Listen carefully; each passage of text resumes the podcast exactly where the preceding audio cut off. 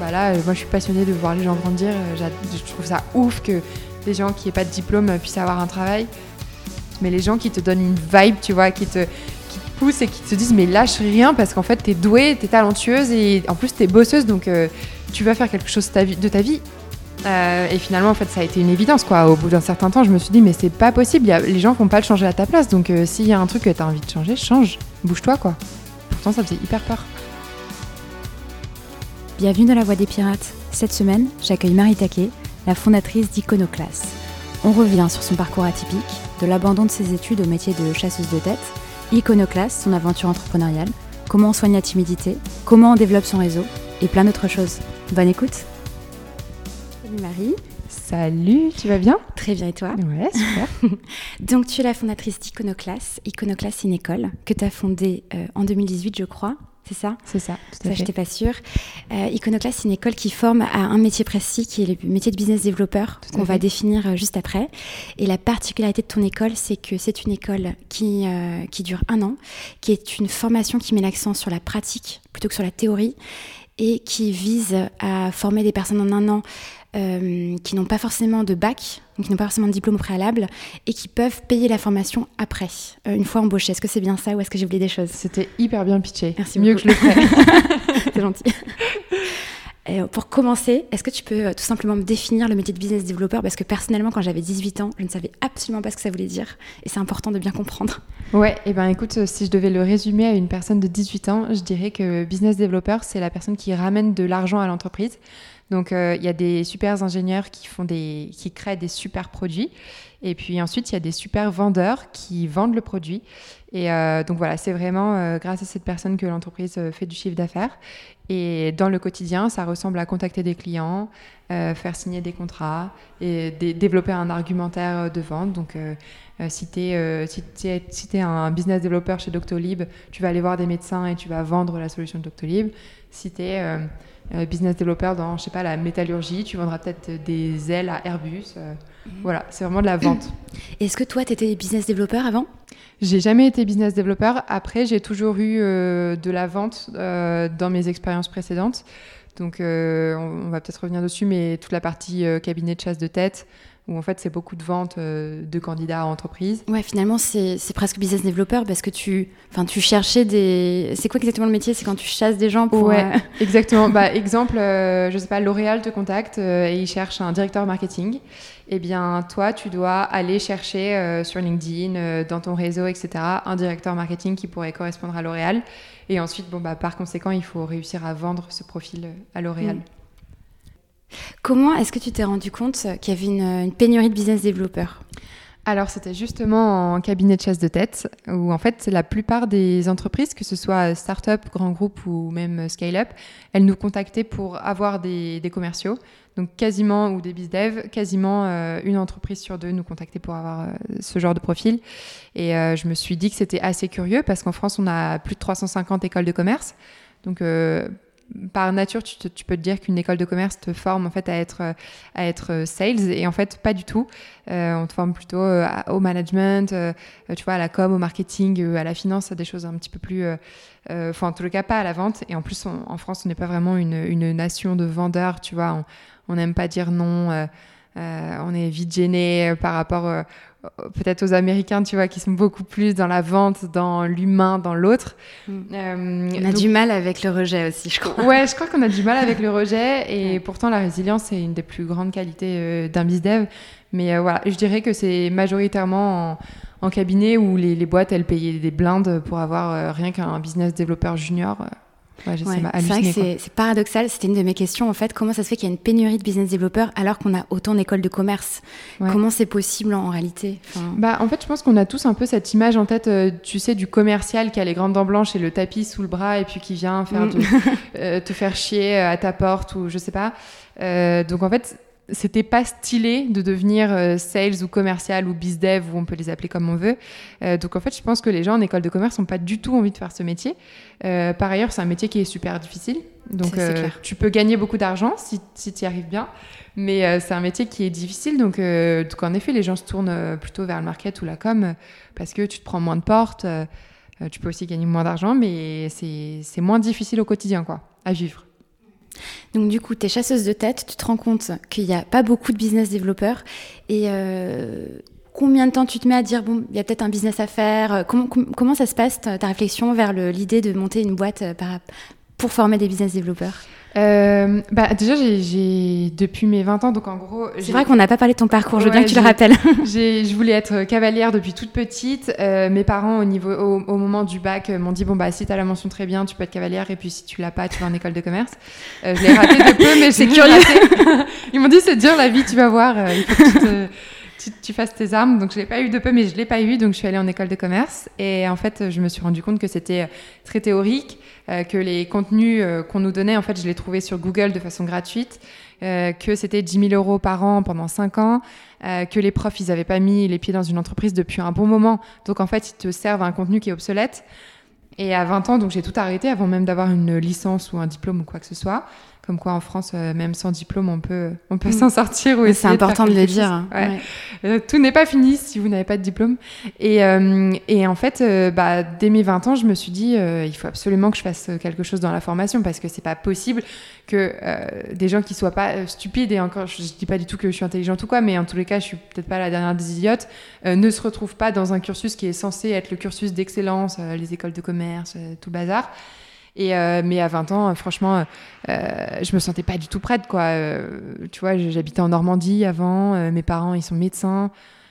J'avais aucun pied dans l'entreprise et ça me paraissait être une montagne, enfin infaisable en tous les cas à l'époque. Donc j'ai eu déjà très envie de le faire, mais je me suis dit que j'allais bosser avant, apprendre des autres, grandir. Donc euh, j'ai bossé trois ans, euh, donc un petit peu en cabinet de chasse de tête, euh, chez Tiller System, et ensuite j'ai monté une boîte à l'intérieur du groupe Accor en mode intrapreneuriat. Donc c'était un premier saut avec un parachute. mais là c'est vrai que quand, quand j'ai eu 23 ans, je me suis dit mais c'est pas possible. en plus, quand tu fais du recrutement, tu vois tous les jours des gens qui se définissent uniquement par leur diplôme, alors qu'ils ont beaucoup plus à offrir que ça. Mm. Et, mais la, la, première phrase qu'on te dit dans un mail de motivation, c'est titulaire d'un bac plus 5, je ne sais quoi. Et c'est hyper dommage parce que les gens ont beaucoup plus à, apporter à une entreprise qu'un simple bout de papier, quoi. Et donc, du coup, à 20 ans, tu pensais déjà devenir entrepreneur, c'est ça hein? Ouais, alors euh, je mettais pas ce mot sur ça, mm. mais en tous les cas, j'avais vraiment envie de changer les choses. Euh, je savais pas si c'était par euh, la politique, euh, si c'était, tu vois, même en bossant et en essayant de changer des choses dans le recrutement. et finalement, en fait, ça a été une évidence, quoi. Au bout d'un certain temps, je me suis dit, mais c'est pas possible. Y a, les gens vont pas le changer à ta place. Donc, s'il y a un truc que tu as envie de changer, change bouge-toi, quoi. Pourtant, ça faisait hyper peur. tu m'étonnes. Et alors, c'était quoi les premiers steps Alors, est-ce qu'il y a eu un petit moment déclic à 23 ans ou comment ça s'est fait? Ouais, je pense que les vrais moments déclic, c'est quand je devais recruter pour euh, notre boîte chez Accor, qui s'appelait Accor Local. Euh, et vraiment, des bah, business développeurs, j'imine Ouais, alors c'est des responsables partenariats et tout, mais franchement, c'est de la vente et de la négo également, donc euh, ça, ça s'en rapproche en effet et où on galérait à trouver le profil parfait, qui était intelligent, mais en même temps euh, qui avait un peu l'écro, qui était capable de bien écouter le client. Enfin, voilà, il y avait pas mal de choses euh, assez perturbantes. Et euh, le déclic, c'était vraiment le, le ras-le-bol de voir les lettres de motivation qui commencent par titulaire d'un bac truc muche. Et, et, voilà, au début, j'ai commencé à bosser le soir dessus, à bosser le week-end. Et puis en fait, il y a un moment où tu te dis que si tu veux construire un truc qui est fat, tu peux pas le faire la moitié du temps, quoi. C'est mm. c'est un peu le go big or go home, quoi. Ouais, carrément. Est-ce que tu peux me raconter, donc, du coup, les premières étapes très concrètes que tu as fait euh, pour, monter, euh, pour monter Iconoclast? Ouais, alors les premières étapes très concrètes, ça a été de beaucoup discuter avec les directeurs commerciaux, les PDG, les DRH, savoir ce qu'ils recherchaient, en fait, euh, chez un super commercial. Donc, combien d'appels ils devaient passer avant d'être bons, combien de deals, enfin, combien de rendez-vous ils devaient faire avant de réussir à closer. Euh, donc voilà, il y a eu beaucoup, beaucoup de recherches. Euh. Alors je te coupe, ce réflexe d'aller vers euh, les personnes qui allaient utiliser ta solution en fait. Ouais. C'est ça. Comment tu as eu ce réflexe? Parce que c'est un super bon réflexe, je pense. Mais c'est pas, pas, naturel, je pense. Franchement, bah déjà, c'est en lisant beaucoup de bouquins, en écoutant les mecs qui montent des boîtes. Ils te disent toujours qu'il faut aller aux besoins du client avant de avant d'essayer d'imaginer un truc dans, dans, ton coin et de, de tes fantasmes. Parce qu'en fait, quand tu montes une boîte, tu as plein d'idées reçues. Euh, qui en fait ne se confirment pas nécessairement, parfois oui, mais parfois non, quand tu fais euh, des interviews et tout. Donc moi je me suis dit, si je veux monter une école, il faut que mes gars ils sont employés à la fin. Surtout s'il n'y a pas de diplôme, il faut que je montre qu'il y a un taux d'employabilité qui est assez dingue à la fin.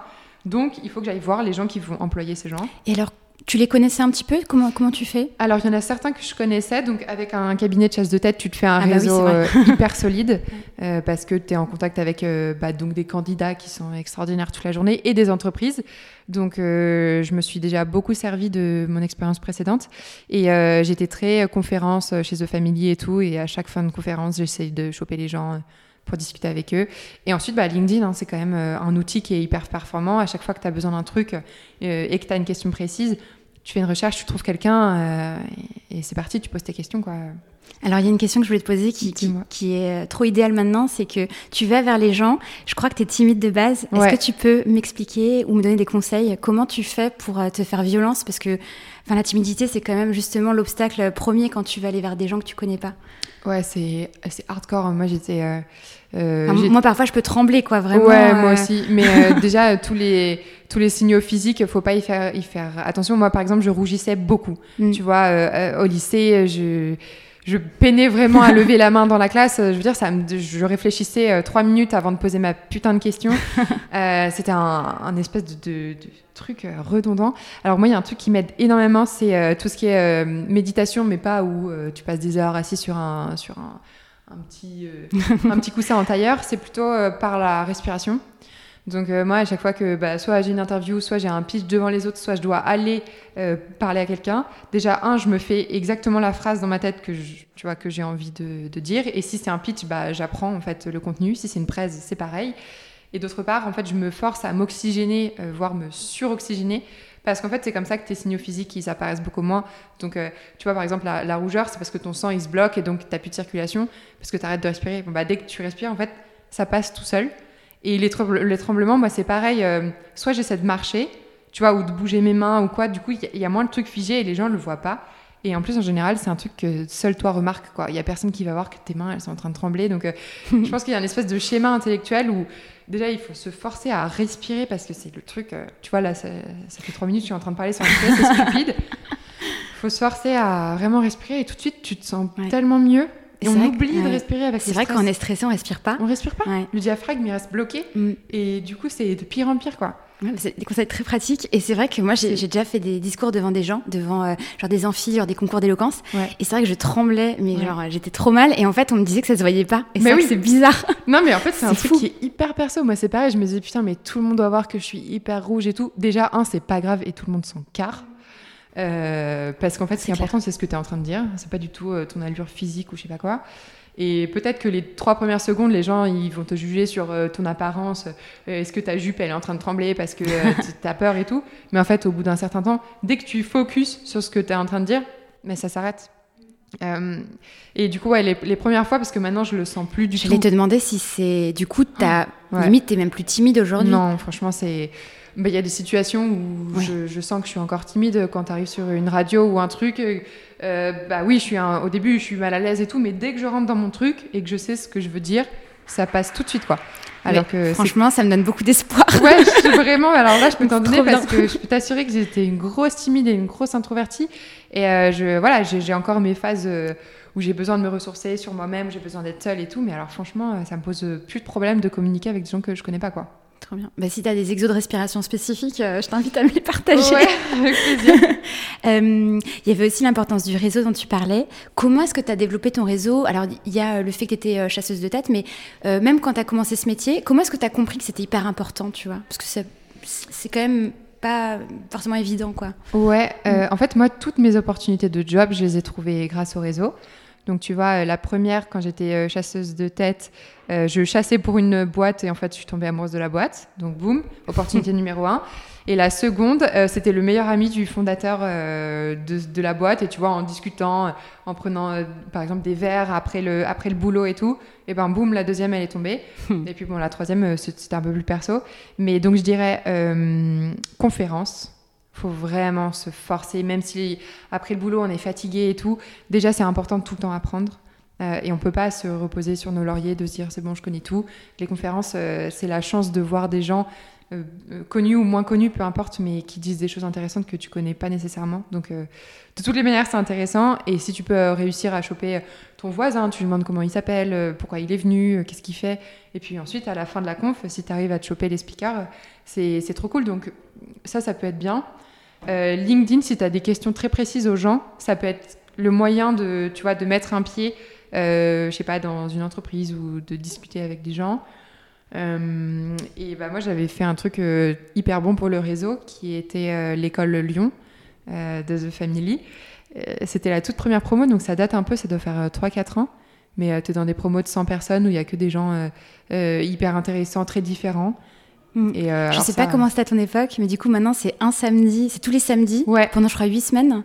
Et je crois que le soir il y a même un apéro, je suis pas sûre. Ouais, bah nous c'était ça aussi. Mm. Et ça c'est trop cool. Tu rencontres des gens que tu n'aurais jamais croisés, qui viennent parfois d'ailleurs en France, parfois de Paris, parfois de, de, de, milieux sociaux différents. C'est hyper intéressant, mm. franchement. Et en plus tu rencontres des entrepreneurs assez incroyable. Et euh, c'est la chance de pouvoir euh, déjeuner avec eux ou échanger un petit mot avec des, des CEO.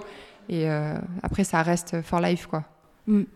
Bah, merci de tes conseils. On va parler plus de la formation. Est-ce que tu peux me donner une journée type pour les élèves qui viennent? Alors, je crois que pendant six mois, enfin pendant quatre mois, je crois qu'ils ont des cours et après ils ont un stage, c'est ça? Exactement. Alors, ils ont quatre mois de cours et six mois de stage. Les six mois sont facultatifs. S'ils arrivent à trouver un job à la fin, eh ben, tant mieux pour eux. Là, pour te donner un exemple, dans la promo précédente, il n'y en a que deux qui ont pris un stage. Sinon, ah au bout de quatre mois, ils ont tous pris un CDI. Euh, donc, une journée type, euh, eh bien, ça peut être... Un, on va prendre l'exemple de Doctolib, parce qu'en gros, nous, on bosse avec des entreprises partenaires. Euh, quelque chose, moi, qui m'avait beaucoup peiné à l'école, c'est que c'était très théorique, pas assez pratique.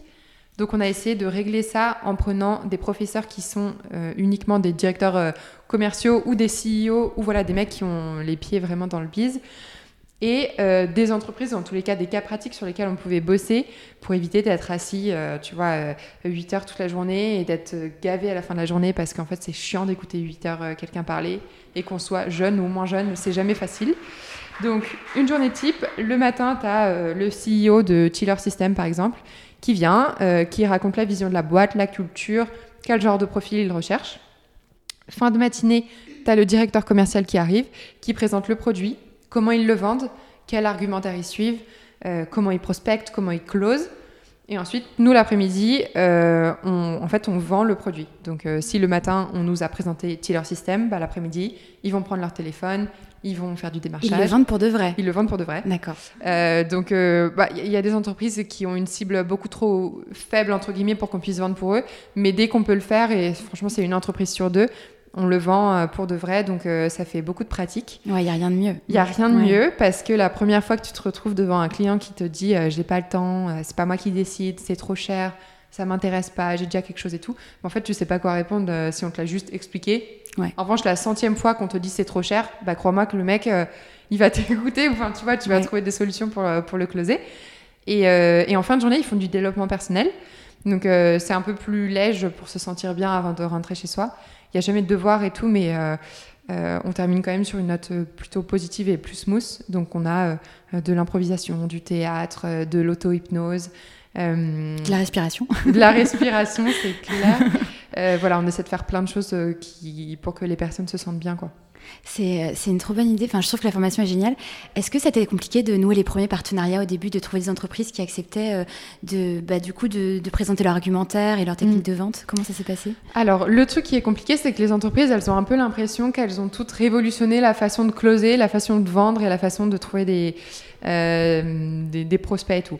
Donc, le truc qui était un petit peu compliqué, c'est de de faire qu'elle présente l'argumentaire pour de vrai, tu vois, pas en donnant des espèces de, trucs bullshit ou de, méthodes bullshit. Donc ça, ça a été le truc compliqué, mais en revanche, trouver des entreprises, ça a été super simple. Euh, pour te donner un exemple, sur la première promo, pour 11 élèves, il y a 400 boîtes qui nous ont contactés. Ah, c'est les boîtes qui t'ont contacté? Ouais. Bah après, il y en a deux, trois qu'on a chassées, celles qu'on voulait absolument, tu vois. bien sûr. Mais, euh, mais sinon, ouais, dans l'ensemble, euh, tous les jours, deux, trois fois par jour, il y a des boîtes qui nous appellent pour, pour essayer de recruter les petits, quoi. Trop bien. C'est vraiment de la pénurie. ouais, donc il y a vraiment une pénurie. Il n'y a pas d'autres. Euh, enfin, comment ça se fait que ça n'existait pas? Enfin, c'est possible euh, Je pense que c'est un peu, tu vois, dans l'air du temps, les formations courtes, il fallait. Euh, euh, enfin, on, a vu dans le code pas mal de nouvelles écoles en comparaison des écoles d'ingé qui se sont montées. Donc toutes ces écoles de code, bah, comme 42. Ouais, tout à fait. voilà. Ada School, je crois. Ouais, ouais, exact. et je pense que là, il y a un peu aussi le contre-pied des écoles de commerce où on se dit putain, mais pourquoi j'irais passer 5 ans dans une école de commerce alors que je peux apprendre des choses beaucoup plus rapidement euh, des, choses, des choses beaucoup plus focus, tu vois. On n'est pas tous obligés d'apprendre euh, des choses large entre guillemets. Enfin, il y, a des personnes qui savent très bien ce qu'elles ont envie de faire et c'est stupide de, passer trois ans à apprendre le reste, quoi. Donc, ouais, je, je trouve ça fou parce que vendre c'est tellement compliqué. Je comprends pas Enfin, moi, j'ai été commerciale. Je comprends pas qu'on m'ait pas appris. Enfin, je comprends pas euh, qu'il n'y ait pas d'apprentissage euh, plus structuré euh, que ça. Je trouve ça fou. Ouais. surtout que ça peut être. Enfin, quand t'as pas les méthodes, c'est mentalement hyper dur quoi. Enfin, je veux dire, euh, si, as, si on t'a pas appris comment faire, euh, c'est fini l'époque où on pense que le commercial c'est juste un mec euh, sympa qui a la chat. C'est pas du tout ça. Commercial, c'est aussi technique que, que, de savoir coder quoi. Enfin, il y a des vraies méthodes. pour, enfin, nous, on pense vraiment que c'est un métier technique quoi. Donc c'est vrai que si tu l'apprends pas et que tu penses qu'avec ton joli sourire et, et, ton énergie ça va passer, mais jamais. Ça passera peut-être une fois, mais en fait, si tu veux performer, c'est pas ça quoi. Donc, euh, je, écoute, je n'ai pas répondu à ta question parce que mm. moi non plus, je comprends pas. Euh, mais ça tombe bien parce que nous, on propose une solution. Tout à fait. Tout à fait. Donc, les gens qui veulent apprendre à vendre rapidement, ils peuvent venir nous voir et ils sauront vendre en 4 mois. Et euh, je crois qu'on n'a pas. Enfin, je crois que je t'ai posé la question, mais en fait, je, me enfin, je crois qu'on n'y a pas trop répondu. Du coup, les premières étapes, quand tu t'es dit, je monte, euh, tu m'as dit que tu allais faire des interviews. Oui, c'est vrai, on, et, on, on, a, on a divagué, mais c'est pas grave. ouais, donc interview. Ensuite, en gros, j'ai tiré les, les, grandes lignes de ce que les personnes attendaient de, de ces futurs commerciaux. J'ai essayé de le diviser en briques. Donc, on a 590 heures de programme. Donc, il fallait couper cours par cours en se disant, OK, le mec, il est censé savoir écouter. Bon, bah, en vrai, comment on fait pour apprendre à écouter? Et en fait, tout ça, c'était un processus de petite case par petite case. Et une fois que j'avais mes 590 cases, euh, bah là, j'ai contacté vraiment. Euh, parfois, c'était les anciens directeurs commerciaux qui m'avaient déjà parlé, ou parfois des nouveaux. Et j'ai essayé de, les, de leur dire Ok, toi, qu'est-ce qui t'intéresse le plus? Sur quoi tu es le plus performant? Et puis ensuite, je leur ai attribué une case dans le programme. Donc ça, ça a été un... Donc en fait, euh, tes directeurs commerciaux, en fait, ils faisaient ça gratuitement, c'est ça? Ouais, ils font toujours ça gratuitement. C'est incroyable. Ça veut dire qu'eux, ils viennent euh, gratuitement. Enfin, parce qu'en soi, c'est de la formation. Euh, ils pourraient demander d'être payés, mais ils, font ça. Après, ils ont leur intérêt aussi. Mais c'est, je trouve que c'est osé. Enfin, c'était pas osé pour toi de leur demander d'intervenir gratuitement? En fait, bah, tu vois, ça c'est toujours la vente où tu as l'impression que tu résous le problème de quelqu'un. Moi, tous les directeurs commerciaux me disent je n'arrive pas à recruter et quand je recrute, euh, les mecs, je les garde deux semaines parce qu'en fait, ils sont nuls et qu'ils ont survendu un truc en entretien. Donc moi, je me suis dit bah ok, je vais résoudre leurs problèmes euh, et je vais leur former des commerciaux à leur technique. Mm. qui seront prêts, qui seront opérationnels, qui rêvent d'être commercial parce que nous, là, toutes les personnes qui viennent, elles sont hyper contentes de faire ce métier.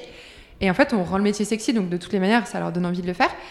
Et du coup, moi, j'ai aucun scrupule à leur dire, bah, les gars, venez euh, une ou deux heures de votre temps de, pendant quatre mois, donnez une ou deux heures de votre temps, et en échange, vous, vous recrutez autant de profils que vous voulez. Si tu vas en cabinet de chasse de tête, un profil, ça te coûte entre 5 et 10 000 euros, tu vois, un, junior. Donc en fait. Euh, en fait, c'est limite une fleur que tu leur fais, quoi. Ouais, bon, j'ai pas encore la prétention de dire ça, mais, euh, mais, mais, en effet, eux, ils, ils, se posent même pas la question, quoi. et, tu vois, là, on en a une centaine des profs. Euh, et je veux dire, je suis pas du tout fière de dire euh, ils sont pas payés et tout parce que euh, tant qu'on là on n'avait pas les moyens de le faire, donc de toutes les manières on pouvait pas se permettre de les payer. Mais ils ont tous pu, enfin tous non, mais il y a quelques-uns qui ont pu embaucher des étudiants. Et sur les prochaines promos, bah, on va grossir le nombre d'étudiants, donc on sera sûr qu'au moins une personne qui donne deux heures de son temps puisse euh, avoir euh, une petite pépite. Non, mais c'est un échange de bons procédés. Je trouve ça tout à fait cool. Mais je me posais la question comment est-ce que tu fais venir un intervenant euh, sans le payer entre guillemets? Je trouve ça, mais je trouve ça super.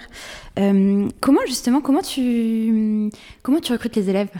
Ouais, alors ça, ça a été la partie plus difficile en tous ah les cas pour moi. Euh, parce que, ben, tu vois, j'avais 23 ans, je n'étais pas connue, euh, d'ailleurs toujours pas, mais euh, la, marque, c'était, c'était rien. Enfin, franchement, monter une école, c'est vraiment la croix et la bannière, quoi. Faut avoir très, très, très envie de le faire parce que c'est super difficile.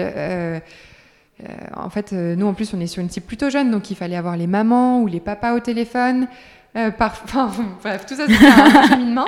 Donc, on a commencé par beaucoup de réseaux sociaux. Euh, le, la chose qui a changé complètement euh, notre business, c'est d'arriver chez The Family. Donc euh, il y a des entreprises pour qui peut-être ça n'a pas une énorme valeur ajoutée. Moi, ça a vraiment changé ma boîte. Quoi. C'est tout d'un coup. T'en étais à quel stade quand tu les as rejoints? J'en étais à avoir terminé le programme, avoir trouvé tous mes profs, mais j'avais zéro élève. D'accord. Donc tu vois, on était en avril 2019.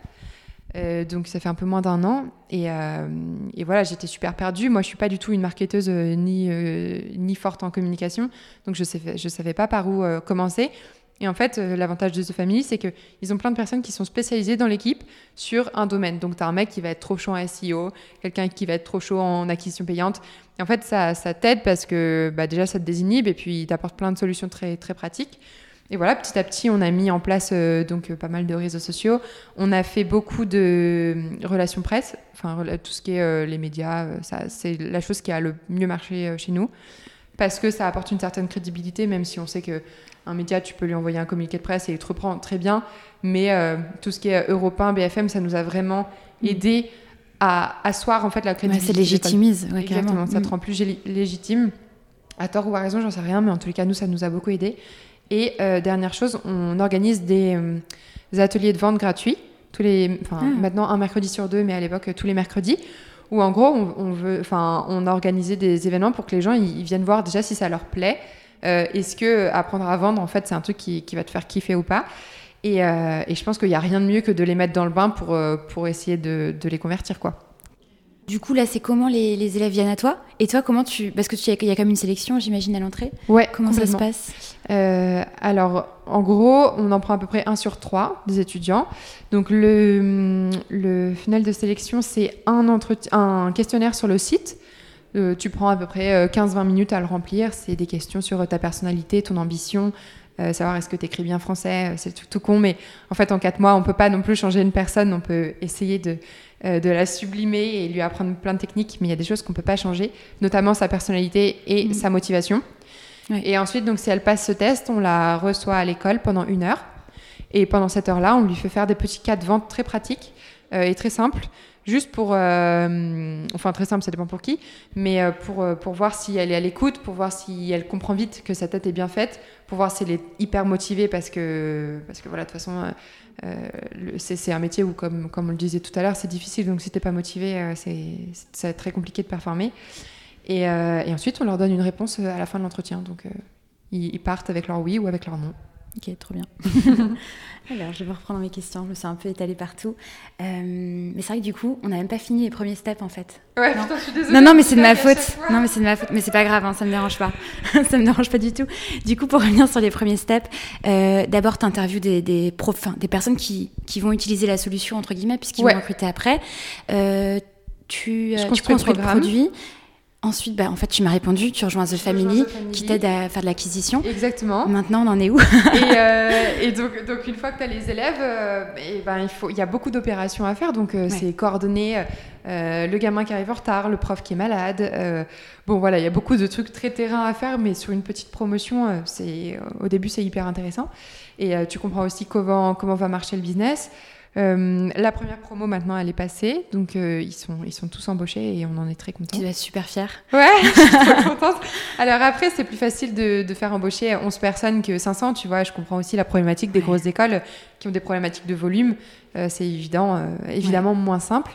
mais quand même, faut le faire. Enfin, mais faut, il faut y arriver. C'est quand même une première étape, une première étape, et c'est une première étape qui est validée, et on en est super content. Là, on est, il y a 20 élèves sur la seconde promo. Et puis celle de septembre, euh, j'espère une cinquantaine, soixantaine. Donc le but c'est de faire deux promos par an. Ouais, exact. Une en janvier, une en septembre. Et là, vous êtes combien dans l'équipe? On est 7, on va être 8.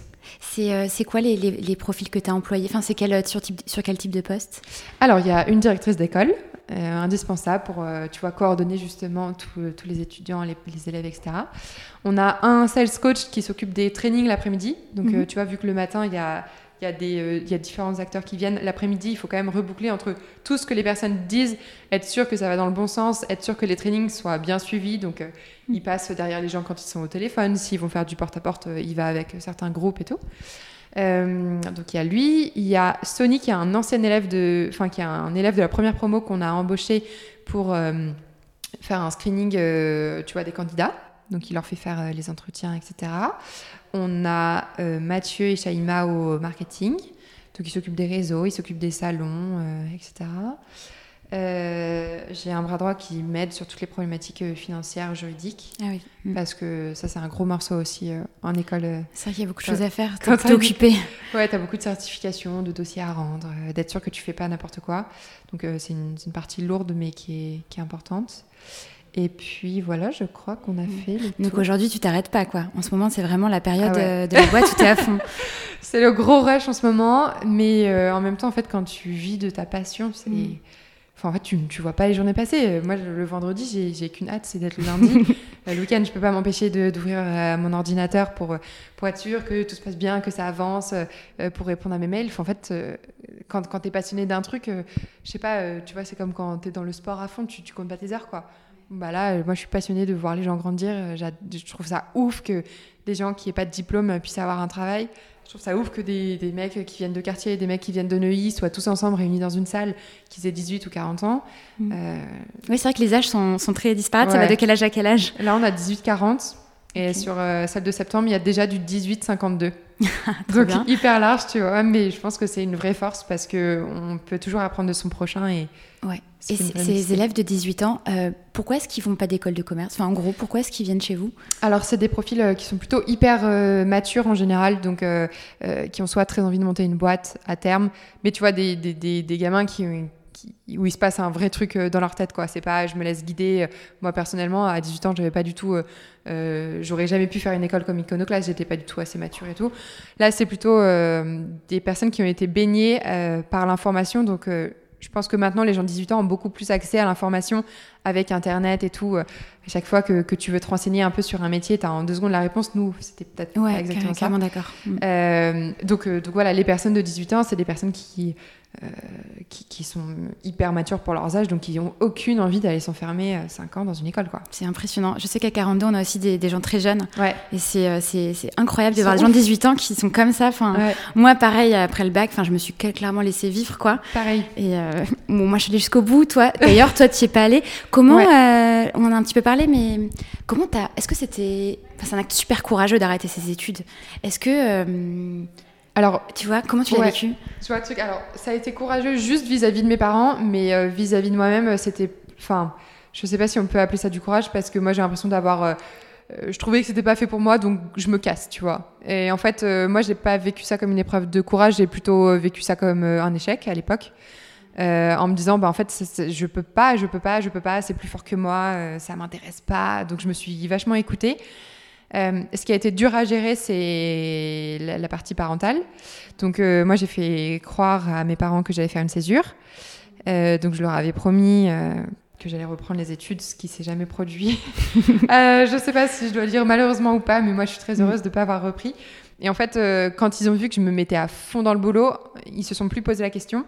Mais c'est vrai qu'il y a une grosse partie confiance où si j'étais restée à glander euh, sur le, le, canapé, ils m'auraient foutu dehors et ça, aurait pas du tout fonctionné. Là, quand ils ont vu que je faisais du 8h, 22h parce que j'adorais euh, la chasse de tête, machin, que j'adorais ma bosse, que j'adorais la boîte dans laquelle je bossais, en fait, ils se sont vite dit, bon, bah, c'est bon, en fait, elle est partie et elle est aussi bien payée qu'une personne qui sort d'école de commerce, donc euh, calmos, quoi. Après, ma mère, elle me dit encore que si un jour j'ai un MBA d'Harvard, elle, elle versera une petite larme, tu vois. elle est très contente, mais, mais, pas pour ses enfants, quoi. ouais, je comprends. T'avais pas peur quand t'es partie? Quand tu t'es dit, vas-y, c'est euh, fini euh, tu vois Si, j'avais super peur au début et euh, j'ai eu la chance d'avoir une première une première boss qui m'a. Alors elle, elle était surdiplômée, elle avait fait elle était avocate, elle avait fait super aéronautique, elle avait fait HEC. Donc, euh, plus diplômée, tu meurs. Et en fait, elle m'a vachement donné confiance en moi. Elle m'a dit que. Euh, enfin, voilà. En fait, euh, les, gens. Je peux un peu appeler ça une mentor, je pense. Mais les gens qui te donnent une vibe, tu vois, qui, te, mm. qui te poussent et qui te disent, mais lâche rien parce qu'en fait, t'es douée, t'es talentueuse et en plus, t'es bosseuse. Donc, tu vas faire quelque chose de ta vie et on s'en carre du diplôme. la preuve, c'est qu'aujourd'hui, tu es dans ma boîte alors que moi, je suis surdiplômée. Et en fait, elle, elle m'a donné euh, une force que et je, suis, je suis hyper, euh, hyper grateful quoi d'avoir rencontré cette personne.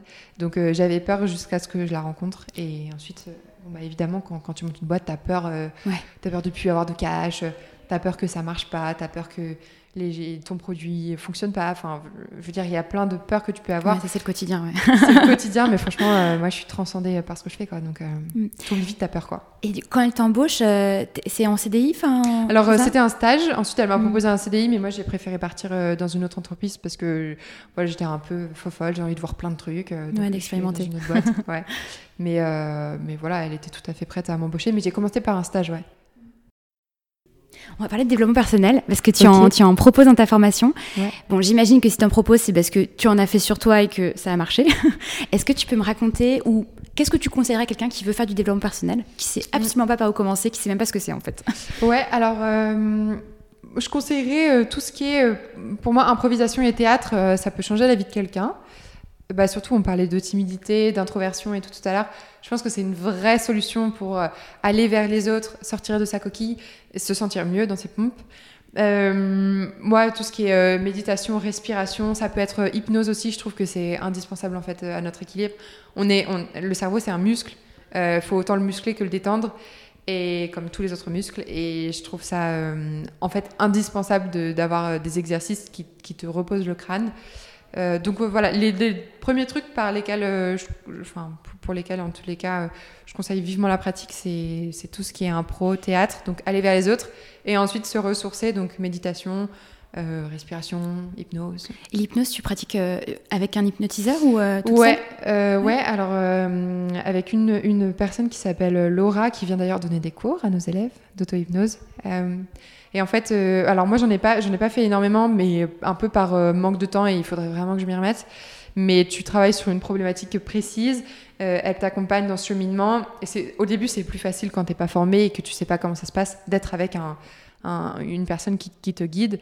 Moi, j'en avais fait un peu en Afrique du Sud quand j'étais partie en vacances et tu ressors de là, tu as l'impression que, que tu es complètement défoncé, quoi. Tellement, en fait, ton cerveau, il est, il est plus léger et on a une telle charge mentale tous les jours, et peu importe qui on est, il y a toujours des choses qui, qui sont difficiles à vivre et tout, qu'en fait, c'est trop important, quoi. Ouais. Euh, t'arrives à le faire toute seule? Tu fais l'auto-hypnose? J'ai du mal à le faire toute seule. Euh, moi, pour le moment, je me recentre avec de la, de la respiration, comme je te disais tout à l'heure. Euh, j'ai encore du mal à faire de l'auto-hypnose, mais je, je lâche pas l'affaire. Hein. Je me dis que j'y arriverai.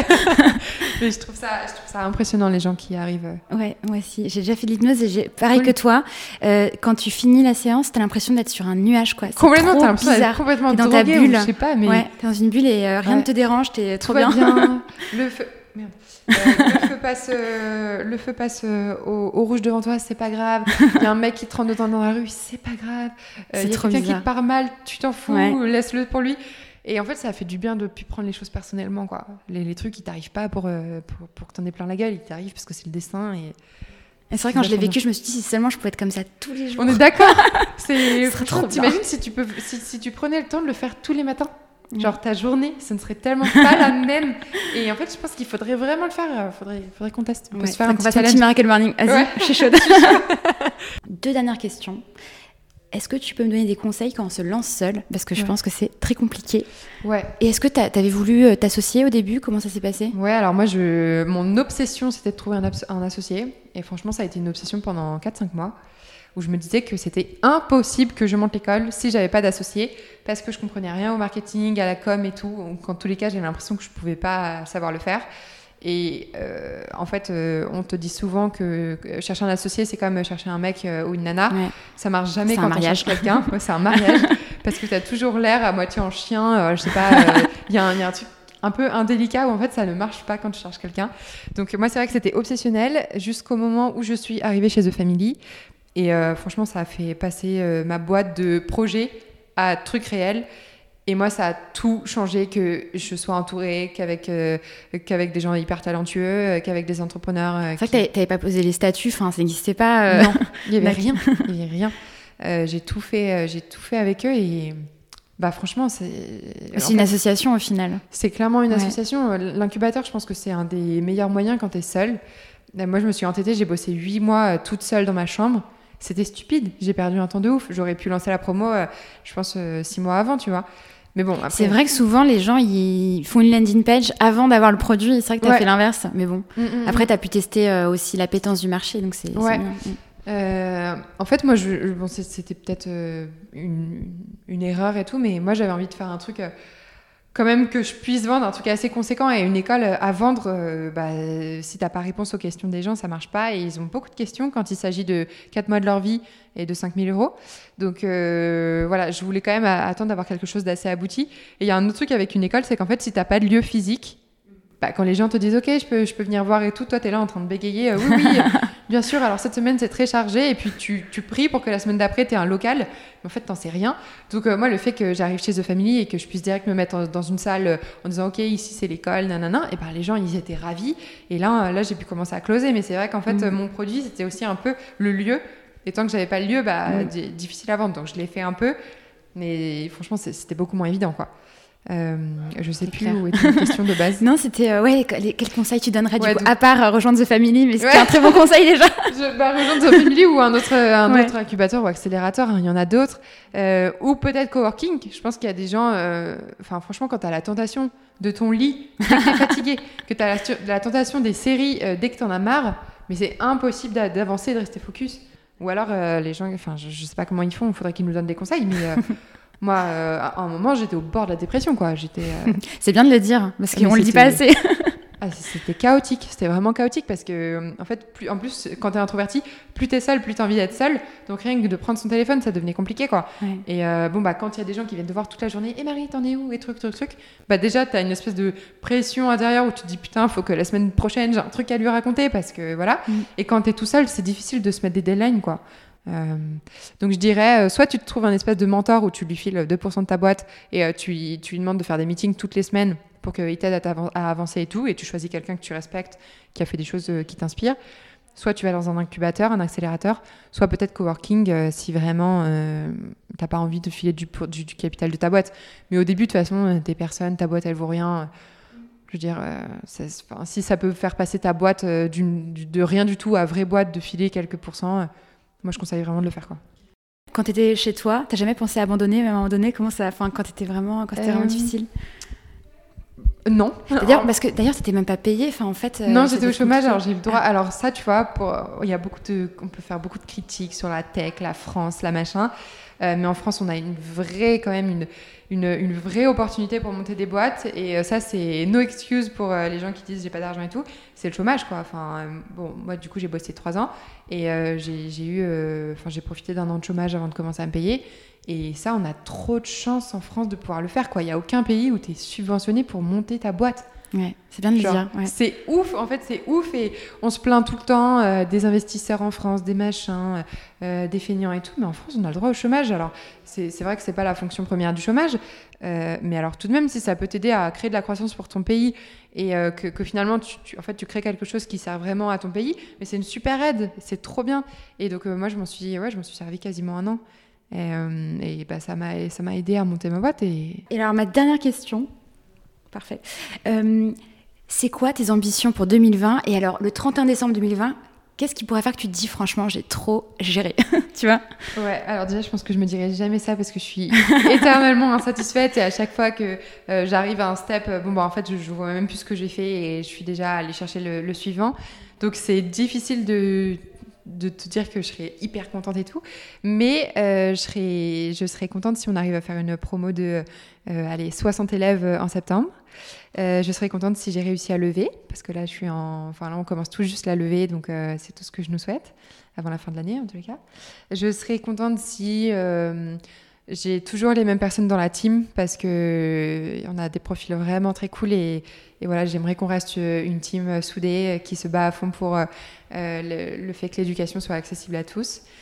Euh, et puis 100% d'embauche à la fin de la formation. J'aimerais hein. clairement du coup qu'on est. Euh, si on reste, si on reste sur ce pourcentage qui est déjà atteint. Ouais, ça. ce serait, ce serait cool de maintenir le cap des 100% de taux d'embauche. Ouais, ça prouve qu'on sait pas et trop. Et vous levez, vous levez pour quelle raison d'ailleurs? Parce que c'est vrai que la formation, comme, enfin, c'est quoi les coûts? C'était pour le paiement différé, c'est ça? Ouais, alors puisqu'on est la première école en France à proposer le fait de payer ses études une fois qu'on est embauché, puisque l'école coûte 5000 euros euh, ce qui est clairement pas accessible euh, à tout le monde. On propose donc le fait que tu puisses commencer à payer ton école une fois que tu es embauché en mensualité. Eh bien, il y a un espèce de delta euh, de cash, quoi. Donc, bon, après ça, on peut trouver plein de solutions pour le régler, mais pour le moment, on va faire comme ça. Donc, pour, pour le paiement différé, pour les locaux, parce que là, on est chez The Family, mais ça devient trop petit pour, et on a besoin de croître. Donc, on a des frais fixes, malheureusement, en tant qu'école, qui sont assez importants, surtout si on veut avoir l'école dans Paris. Donc euh, locaux, euh, euh, tout ce qui est partie marketing, bah, évidemment quand tu veux faire un x4, x5, Tu vois, il y a un moment où tu peux pas le faire en faisant du pauvre Instagram ou voilà, faut, faut que tu puisses faire du paid, faut que tu puisses faire des salons, faut que tu puisses mettre en place des partenariats, du, du, référencement. Enfin, voilà, il y a plein de trucs à faire. Donc sur la partie marketing, c'est notre, notre plus gros budget. Ce serait quoi par exemple un partenariat? Alors, euh, bah, typiquement sur euh, l'étudiant ou diplôméo, tu vois, tu dois payer ah, entre guillemets pour être présent sur leur site. Bon, bah, ça, c'est ce que j'appelle un partenariat. C'est un partenariat euh, online, mais je sais pas, des partenariats avec des associations. Si on veut organiser des, événements avec les assos et tout, bon, bah, c'est un budget. typiquement, toutes les assos, les assos de réinsertion ou voilà, tout ça, c'est intéressant pour nous. Et puis, puis voilà, faire, faire grossir l'équipe. Trop bien. Et alors, si jamais on est intéressé, on ne sait pas si on, si on veut être seul ou pas, on peut venir un mercredi. Enfin, comment est-ce qu'on fait si on veut venir à un atelier Alors, on, on, met toutes les dates de porte ouverte sur le site. Donc, euh, si euh, tu tapes Iconoclass, euh, tu vas tomber sur les portes ouvertes. Et donc, les portes ouvertes, en général, comme je te disais, c'est le mercredi. Et on fait des petits ateliers de vente, on fait des ateliers de développement personnel. Et à la fin, si tu as trouvé que tout ça, ça te plaisait, on peut directement te faire passer l'entretien. Donc voilà, si tu viens. Donc faut pas hésiter. Exactement, tu perdras pas ton après-midi quoi. Trop bien. Bah, je te souhaite que des bonnes choses et merci beaucoup. Merci beaucoup à toi. Merci beaucoup d'avoir écouté jusqu'au bout, j'espère que ça t'a plu. N'hésite pas à me faire un feedback, n'hésite pas à commenter, partager, liker, t'abonner, mettre 5 sur 5 sur iTunes. Et puis à la semaine prochaine.